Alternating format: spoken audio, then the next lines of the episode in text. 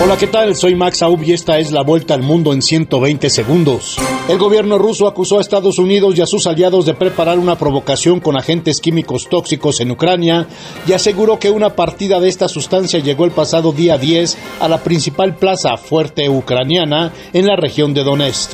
Rusia establecerá mecanismos comerciales con China, países de la Asociación de Naciones del Sudeste Asiático y América Latina para hacer frente a la presión de las sanciones occidentales, declaró el Ministerio de Exteriores de Rusia. Irán puso a prueba hoy su sistema antimisiles con el inicio de maniobras militares de defensa aérea a gran escala en diversas regiones del país y enfocadas en derribar objetos hostiles. China acusó hoy a Estados Unidos de abusar de su poder estatal y de su concepto de seguridad nacional después de que Washington anunciase que vetará la aplicación de origen chino TikTok de los dispositivos gubernamentales. El gobierno de Canadá también anunció que a partir de este martes prohibirá la aplicación TikTok en los dispositivos móviles que proporciona su personal, alegando un nivel de riesgo inaceptable para la privacidad y la seguridad.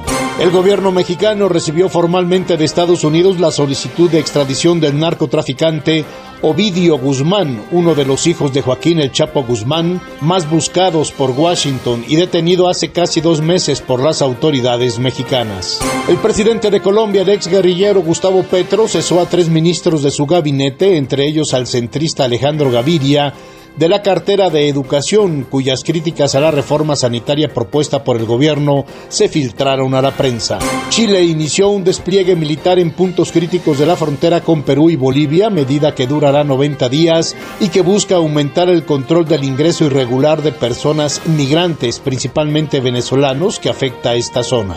Esta fue la vuelta al mundo en 120 segundos.